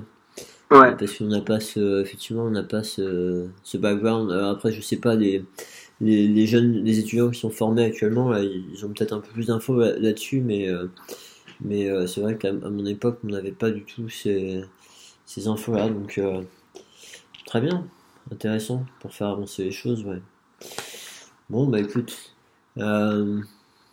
qu'est-ce que, qu'est-ce que moi je voulais en dire là? Ben, en fait, j'a- j'avais envie de. J'avais envie de, de proposer en fait euh, une des façons parce que cet article est intéressant, encore une fois on l'a dit, et puis il, il- reprend certains points, il détaille, catégorise, etc. Euh, mais bon, moi j'ai besoin de mettre les choses ensemble. Et, euh, en fait, ça m'a fait réfléchir. Et par rapport à, par rapport à mon expérience clinique ou aux différents trucs que j'ai déjà vus, euh, ce que je me dis en fait, c'est que, bah bon, on a déjà dit, mais tout est lié. Et euh, quelque part, en fait, quand, euh, quand un, patient il est exposé à, à différentes choses, il va avoir de la douleur et la douleur, ça va être juste une, une réponse euh, comme une autre, hein, comme tu l'as dit. En fait, la, la douleur, ça va être une, une réponse qui résulte d'une synthèse de tout un tas de facteurs. Et là, ce qu'on voit, c'est qu'on peut jouer sur certains de ces facteurs. Et, euh, et ce qui était intéressant là-dedans, c'était de voir qu'effectivement, le, le système immunitaire, c'est une autre des réponses. Mais euh, moi, j'ai l'impression que ce qui me manque là-dedans, c'est euh, quand on fait faire un, un exercice à un patient et que cet exercice produit de la douleur, le fait de répéter cet exercice-là, parfois ce qu'on voit, c'est que la douleur elle augmente et parfois on voit que la douleur elle diminue. Mhm. Et en définitive, moi ce que je comprends de là, c'est que en fonction de l'analyse, donc le système nerveux analyse et décide de produire de la douleur pour euh, déclencher une alerte. Et en fonction de l'analyse post-expérience, il va décider si la fois d'après, eh ben, il faut protéger plus fort ou moins fort. Mhm. Et euh, en, en définitive, euh, est-ce qu'il faut que je protège plus la prochaine fois Est-ce qu'il faut que je protège moins? Et je, je sais pas, mais c'est un truc, j'ai l'impression que c'est pas, euh, pas souvent c'est pas souvent vu comme ça en fait. Tu vois, tu vois là, là par rapport à cette histoire de est-ce que dans mes exercices je peux me permettre de produire de la douleur? Bon, on n'a pas abordé, euh, on n'a pas abordé parce que c'est sans doute évident pour pas mal de gens que euh, on peut se permettre de produire de la douleur à partir du moment où le patient il a pas, il, il, va pas avoir beaucoup plus mal après après la séance d'exercice qu'avant. à partir du moment où il va pas avoir plus mal le lendemain que, que le jour même, ce genre de choses. Mais mais de se dire bon on a le droit de faire, enfin on a le droit. Selon cette, ce paradigme-là, on va dire, euh, bah, il serait conseillé de faire des exercices euh, en grossissant le trait un petit peu euh, qui produisent de la douleur. Mais est-ce que, est-ce qu'en pratique, ça va être des exercices qui produisent toujours la même douleur, de plus en plus de douleur, moins, moins en moins de douleur? Comment, comment tu mets tout ça ensemble, toi? Alors, euh, déjà, j'ai une question. C'est quand tu dis qu'il produit de plus en plus de douleur, c'est au cours même de la même séance, par exemple Plus tu le répètes, plus il déclenche la douleur? Oui, bah, tu fais une série de 10 et euh, le dixième mouvement fait plus mal que le premier. Ouais. Alors, ça, c'est un. Ça, moi, je, je, le, je considère comme un phénomène de sommation temporelle. Oui, alors ça c'est ce qu'ils abordent dans l'article. Hein. Et en même temps, en même temps, certaines fois, t'as l'inverse, c'est-à-dire que le premier mouvement fait mal et puis à force de répéter, ça fait de moins en moins mal. Alors, la sommation temporelle, pour ceux qui ne savent pas ce que c'est, en fait, c'est euh, au niveau, euh, on pense, on n'est pas sûr, euh, que quand on fait des stimulations répétées, si on laisse assez de temps pour que ça se calme, pour que ça, ça, ça se calme, le, au niveau de la corne postérieure de la moelle, là où les nocicepteurs, nocicepteurs la, le neurone nociceptif primaire rencontre le neurone nociceptif secondaire, on pense que la synapse, euh, si on lui laisse assez le temps de se vidanger, il n'y a pas de problème, mais que parfois, pour des raisons particulières, euh, notamment dans le cadre de douleurs persistantes, mais pour d'autres raisons aussi, euh, cette synapse, elle reste ouverte plus longtemps. donc du coup, comme elle reste ouverte plus longtemps, et ben du coup, elle n'a pas le temps de se vidanger et euh, en rajoutant à la fois encore de la nociception, encore de la nociception, encore de la nociception, ça finit par s'accumuler tellement que ça déclenche une réponse douloureuse qui devient de plus en plus importante. Euh, ça, c'est comment on comprend la sommation temporelle actuellement. Euh, et, mais on n'a pas de preuve directe de, de cette existence, de, de cet effet-là. Et, et, et, du coup, dans ce cas-là, bah, moi, typiquement, sur ce genre d'exercice, je me permets de solliciter les gens euh, au fur et à mesure, on augmente euh, la sommation temporelle euh, à la limite de ce qui est déjà insupportable. Et souvent, ce que je constate, c'est que bah, cette, cette, on va dire, cette irritabilité, elle diminue au cours du temps. Et genre, en faisant faire régulièrement chez eux, en l'expliquant bien ce que je cherche, que je cherche à les désensibiliser. Euh, mais que si ça marche pas, si au contraire le lendemain c'est pire, que le lendemain matin ils se réveillent, ils me maudissent, euh, dans ce cas-là, je vais plutôt chercher les autres effets des exercices, donc plutôt des exercices non douloureux euh, ou douloureux autour. Pour les effets, comme on en a parlé, euh, sur le système nerveux, en fait, euh, tout à l'heure, j'ai parlé de tout à l'heure, j'ai parlé de, de l'effet sur le tronc cérébral avec la déphosphorylation des sous-unités NR1 des récepteurs NMDA de la moelle rostroventrale médiane. Mais surtout, euh, il y a aussi d'autres effets au niveau des facteurs neurotrophiques dérivés du cerveau, les BDNF, qui en fait euh, sont impliqués dans le changement, la plasticité des neurones. Et du coup, je me sers des exercices, d'autres exercices que les exercices douloureux. Si je vois que chez les patients, ça n'améliore pas en fait. Si je vois que chez les patients, l'exercice que j'aurais proposé, euh, on va dire de de, de mise d'exposition graduelle, on va dire ça comme ça, euh, n'a pas produit l'effet désensibilisant que je voulais. Est-ce que ça, est-ce que c'était clair? Parce que je suis pas sûr de moi sur la, clarté là. Euh, ben en fait, euh, en fait, l'histoire c'est que euh, je suis resté un peu bloqué sur la première partie de ce que tu as dit. D'accord, alors je, vais recommencer. je, je suis resté bloqué dans le sens où, si tu veux, ces histoires de de temps de vidange de la synapse. Euh, quelque part, tu vois, encore une fois, une façon de catégoriser les choses entre le périphérique et le central, etc. À un moment donné, tu vois, on parle de réponse, réponse immunitaire, on parle d'inflammation, etc. si, si l'organisme, le, système nerveux, encore une fois, chacun appelle ça comme il veut, il considère que euh, euh, c'est potentiellement dangereux, sa réponse, ça va être une réponse qui va faire que euh, nos, nos capteurs, nos récepteurs vont devenir plus sensibles. Du coup, sans doute que le système nerveux qui est plus sensible va faire que cette vidange elle se fait différemment et que le fait de répéter même si tu provoques de la sommation temporelle avec un exercice qui fait de plus en plus mal, mhm. si jamais il n'y a pas de conséquences derrière, donc en fait, c'est cette histoire-là d'analyse après. L'analyse après la stimulation, une fois que tout est fini, qu'est-ce qui s'est passé, quelles sont les conséquences? S'il n'y a pas de conséquences, bah, peut-être le système nerveux, il va décider que c'est plus la peine que cette synapse elle mette autant de temps à se vidanger, et que petit à petit, bah, elle va reprendre une, un fonctionnement, on va dire, plus euh, normal et moins sensible et que du coup, ben, on arrive à avancer là-dessus, quoi. Avec quand même un, truc, c'est que, euh, en plus de ce qu'on a dit, c'est que même si ça se trouve, même si elle reste autant vidangée, ça fera juste, euh, elle met toujours autant de temps à se vidanger. Euh, on va, par apprentissage, apprendre que toute la nociception, euh, l'excès de nociception en rapport de cette zone-là, elle ne déclenchera pas forcément plus de douleur. D'accord? C'est le fait est que la nociception, elle peut rester sans que ça bloque la douleur. Donc ouais, je te rejoins un peu là-dessus. Euh, c'est juste un autre niveau, euh, un, autre niveau de compréhension. Mais euh, en soi, ça c'est que tout se passe bien. Mais si ça se passe pas bien, qu'est-ce que tu proposerais toi du coup? Si ça se passe pas bien, si ça change pas en fait, si ça reste toujours pareil à chaque fois que tu fais, le patient il a de plus en plus mal. Euh, ben, écoute, moi en pratique justement, je vais pas, je vais pas dans les exercices qui me provoquent de plus en plus de douleur dans la série, tu vois. Euh, en fait, à, la limite, à la limite, je suis en train de réfléchir. Ça, me fait réfléchir parce que c'est pas mon, c'est pas ma tendance. Je vais, euh, je vais plutôt aller chercher un exercice qui va faire qu'il produit de moins en moins. Euh, mais en même temps, euh, j'ai certains patients où je veux pas trouver ces exercices-là et où bah, bêtement même un exercice de renforcement exercice de renforcement euh, le patient au fur et à mesure de la répétition bah, ça va commencer à devenir dur et, et, potentiellement produire de la douleur.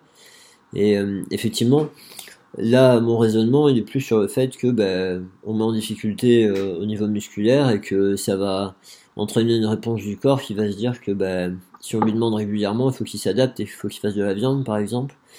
Mais euh, tu vois, ça, ça c'est en fait le besoin que j'ai, il est le besoin de comprendre et, et aussi le besoin d'avoir une explication qui soit euh, accessible pour les patients, quoi. Ouais. Et, euh, ouais. et donc du coup, euh, du coup, euh, quand j'ai quelque chose qui provoque de plus en plus de douleur, je vais parler de désensibiliser, je vais pas rentrer dans ces détails-là, effectivement. Ouais, effectivement, c'est il y a toujours l'histoire de.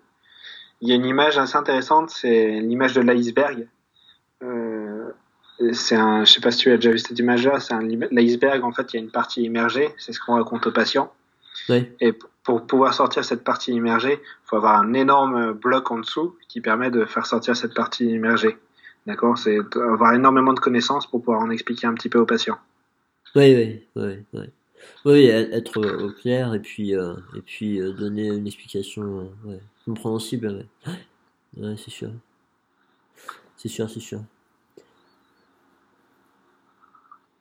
Et ouais, bah, bon, après. Après, c'est vraiment cette histoire de. Bah, comment ça se passe après, quoi. Comment ça se passe après, et puis. tu vois, le, le dans l'article là ils sont vraiment ils sont vraiment orientés alors je sais pas pour quelle raison peut-être point de vue compréhension ou quoi mais vraiment orientés dans dans, dans l'idée que euh, euh, en fait j'ai du mal j'ai du mal à comprendre s'ils sont en train de promouvoir euh, le fait qu'il faut utiliser des exercices qui font mal s'il faut dire que c'est pas grave, s'il faut euh, arrêter de d'essayer de ne jamais faire enfin d'exercices qui font mal à nos patients, j'ai un petit peu de mal en fait. Comment tu l'as ressenti toi? Moi j'ai ressenti dans le euh, ressenti dans le fait que on a remarqué que les exercices euh, qui étaient douloureux euh, étaient plus efficaces à court terme. Euh, Est-ce que du, du, coup ils cherchent à comprendre pourquoi pour dans, dans, une, dans une optique justement de bah, de savoir s'ils peuvent l'appliquer ou pas avec les patients. Et pour le coup, là, moi, j'ai vraiment l'impression qu'il y a vraiment une, comme tu le dis, une, euh, chercher à provoquer, à, promouvoir un petit peu les exercices douloureux. Ouais, un peu hein, d'aller dans ce sens-là, ouais. C'est, vrai que euh, ils mettent beaucoup de conditionnels, mais ils vont, enfin, ils vont vraiment dans ce sens-là, ouais. ouais. En même temps. En plus, un des auteurs, euh, alors il est, il est pas un des premiers auteurs, mais il y a Littlewood dedans, je crois, Chris Littlewood. Ouais. Euh, qui du coup, euh, bah, pour le coup, a vraiment fait une, un essai clinique contrôlé randomisé sur l'utilisation d'exercices douloureux. Ouais, qui provoquait de la douleur, ouais. Ouais. Ouais. ouais. ouais il, a, il avait un... bah, c'est aussi ça, ouais. C'est un peu leur, euh, leur courant de pensée. Maintenant, euh, maintenant bon, ils, mettent beaucoup de bémols, mais euh, ce qui est un peu. Ce qui est un peu gênant, c'est que ces personnes-là sur les réseaux sociaux, euh, elles sont pas du tout dans la dynamique, par exemple, on, avait essayé de mettre avec Sophie dans l'épisode précédent, c'est-à-dire que euh, chacun sa pratique et cherche à comprendre la pratique de l'autre et la respecte. Euh, là, euh, on a affaire à certains, certaines personnes qui euh, ont plutôt tendance à, à, être agressifs, à dénigrer la pratique de ceux qui pensent pas comme eux. Et, et sachant ça, peut-être que j'ai un, biais dans, ma lecture de l'article, en fait où j'ai peut-être l'impression que justement ils veulent ils veulent euh, ils veulent dire que euh, ben, toutes ces stratégies on essaye de faire des mouvements qui ne provoquent pas de douleur aux patients euh, c'est pas bien quoi. D'accord. Alors en soi c'est c'est un peu un courant pas que spécialement pour eux mais un courant psychologique actuel où on, développe la thérapie d'acceptation et d'engagement, donc accepter les douleurs. On développe euh, la mindfulness, donc euh, plutôt euh, être en accord avec ses sensations, même si c'est des sensations douloureuses, pour pouvoir plus ou moins bâtir de la résilience, donc la capacité de supporter. Et, et c'est vrai que c'est plutôt un truc actuel, c'est que l'idée, c'est que la base, c'est celle qui est soutenue dans, dans Star, dans, dont j'ai parlé tout à l'heure, en fait, que euh, plus on va essayer d'éviter la douleur, plus on va avoir un focus attentionnel dessus qui va être élevé. Euh, il y avait l'étude de Durnez là-dessus et Van euh, où en fait ils avaient pris des personnes, ils leur avaient envoyé une décharge électrique, et il y a un groupe de personnes où ils leur ont dit, donné un bouton et leur ont dit, ce, bouton sert à diminuer la, la charge électrique dès que vous avez une décharge électrique intense, euh, dès que vous sentez la décharge électrique, appuyez tout de suite dessus pour améliorer la, pour bloquer l'intensité. Et un autre groupe où ils avaient absolument pas dit ça, ils avaient rien donné, ils avaient juste envoyé des décharges électriques aléatoirement. Et du coup, bah, le groupe qui faisait le plus attention à sa douleur, je te laisse deviner c'était lequel? C'était celui. Celui qui avait un, un, contrôle dessus, tu veux dire? Ouais, exactement. Et du coup, l'idée derrière ça, c'était que euh, c'est l'idée actuelle, c'est que ne pas éviter la douleur pour éviter d'avoir un focus trop grand, de, de bâtir toute sa vie autour et de et c'est finalement ce qui est peut-être pourvoyeur pourvoyeur de handicap. Ouais, j'entends ça. En fait, en fait, le, problème souvent dans, dans, dans ces débats-là, enfin entre les personnes auxquelles je pense, c'est euh, c'est juste qu'ils ils envisagent pas le point de vue de l'autre et ils savent pas exactement ce que l'autre fait et euh, il leur manque des données en fait. Tu vois, tu vois cette notion de mhm. euh, toutes ces thérapies d'acceptation, euh, voilà, avec le mindfulness et, tout ça, toute cette troisième vague là, le l'histoire c'est que c'est vraiment intéressant et, euh, mhm. et, en même temps tout le monde n'a pas besoin de ça parce que à un moment donné, euh, une personne qu'il est possible d'aider et pour lesquels on a des stratégies qui vont lui faire que bah, sa douleur elle va se calmer et qu'il va pouvoir reprendre les choses normalement et eh ben on va pas s'obliger à lui faire euh, garder sa douleur pour lui faire travailler sur l'acceptation donc euh, en, définitive ça reste tout ça ce sont des différentes stratégies qui sont intéressantes et qui sont à, ajuster à utiliser en fonction du patient c'est toujours pareil et, le problème c'est que tu as des personnes qui vont se mettre dans des courants de pensée à, défendre un truc en, en, en étant euh, supérieur à l'autre, alors que en fait c'est juste deux outils différents. C'est c'est comme un pour une épaule, la chirurgie ou la kiné, euh, c'est deux outils qui sont très très bien. Et euh, il y a des patients qui ont besoin de chirurgie et il y a des patients qui ont besoin de kiné. Et ça veut pas dire que la kiné ou la chirurgie c'est meilleur quoi. C'est C'est juste que ce sont deux bons outils différents à appliquer chez des personnes différentes, quoi. Tu vois, tu vois ce que je veux dire? C'est ces débats-là qui me gênent, en fait. C'est ces débats où les gens ils comparent des choses qui sont intéressantes en essayant de les opposer, alors qu'il n'y a pas lieu, quoi. Enfin. Voilà. je, ouais, j'avais absolument pas pris ça dans le sens où il fallait absolument faire des exercices douloureux chez tout le monde, mais dans le sens où l'exercice douloureux est intéressant, voilà pourquoi. Ouais, mais c'est ça en fait. Donc, en fait, l'idée de dire, euh, mais c'est pas. En fait, dans les deux sens quoi.